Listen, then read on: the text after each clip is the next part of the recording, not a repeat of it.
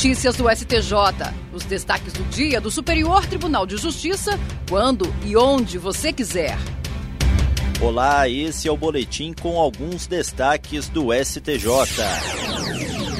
A quarta turma do Superior Tribunal de Justiça determinou que uma operadora de plano de saúde reembolse integralmente as despesas feitas em hospital não credenciado pelos pais de uma bebê recém-nascida. No caso analisado, poucos dias após o nascimento, a bebê apresentou quadro de grave baixa ou diminuição de consciência e precisou ser entubada na UTI neonatal do hospital onde nasceu, em João Pessoa foram detectados indícios de síndrome metabólica que só poderia ser confirmada com exames complexos que não eram oferecidos na região.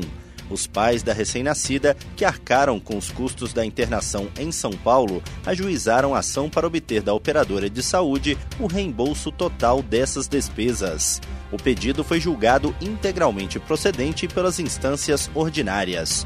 No STJ, o colegiado da quarta turma negou o provimento ao recurso da operadora. O entendimento foi de que, ao não ter assegurado à consumidora a cobertura dos tratamentos médicos abarcados pelo contrato, a conduta da operadora configurou inadimplemento contratual. O relator, ministro Marco Buzzi, lembrou que o reembolso de despesas realizadas fora da rede credenciada deve ser limitado ao valor de tabela praticado entre o plano e as unidades conveniadas.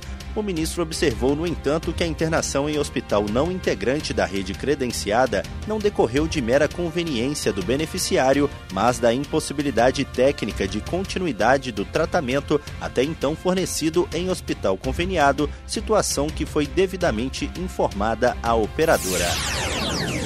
A sexta turma do Superior Tribunal de Justiça decidiu que a inspeção de segurança de pessoas e bagagens, realizada por agentes públicos e privados em locais como aeroportos, rodoviárias e espaços coletivos, não se confunde com a busca pessoal para fins penais, em que deve ser baseada a prévia e fundada suspeita conforme previsto no Código de Processo Penal. Com esse entendimento, o colegiado considerou válida a ação na qual agentes da Polícia Rodoviária Federal, em abordagem abordagem rotineira a ônibus interestadual, localizaram 30 quilos de maconha na bagagem de uma mulher e de um adolescente em uma rodovia de São Paulo. No habeas corpus dirigido ao STJ, a defesa da mulher alegou que a prova encontrada seria ilícita, pois os policiais rodoviários não teriam comprovado fundada suspeita anterior que justificasse a busca pessoal.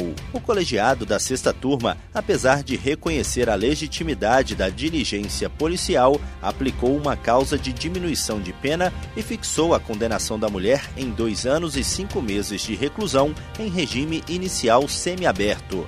A relatora, ministra Laurita Vaz, explicou que a inspeção de segurança envolve um aspecto de contratualidade, pois a recusa em se submeter ao procedimento apenas irá impedir o acesso do indivíduo ao local ou serviço.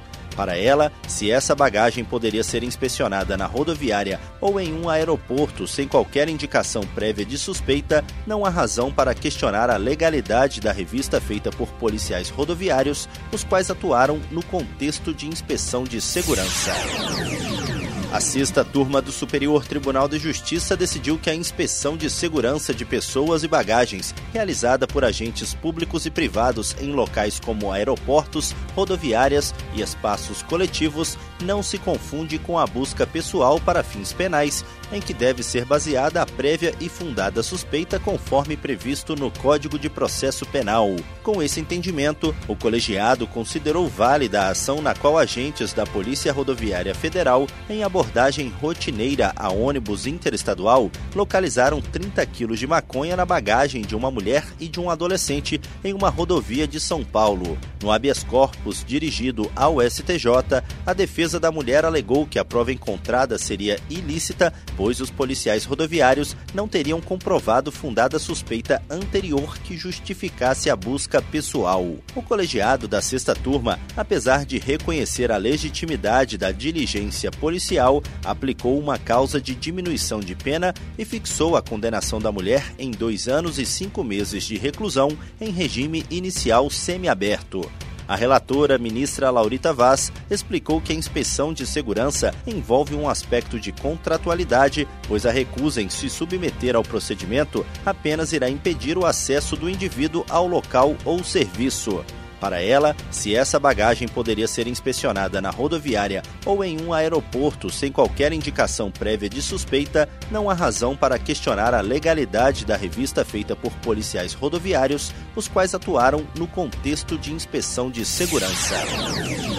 E esse foi o STJ Notícias de hoje. Se quiser ouvir mais, acesse o Spotify ou o SoundCloud do STJ. Tchau, tchau. Notícias do STJ, uma produção da Secretaria de Comunicação Social do Superior Tribunal de Justiça.